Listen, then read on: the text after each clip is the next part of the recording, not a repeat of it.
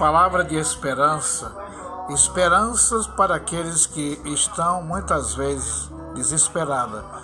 Mas Deus nunca deixa você sem dar uma esperança verdadeira para o teu coração. Deus o ama e quer ver você abençoado, tendo esperança para vencer todas as dificuldades da sua vida. Amém.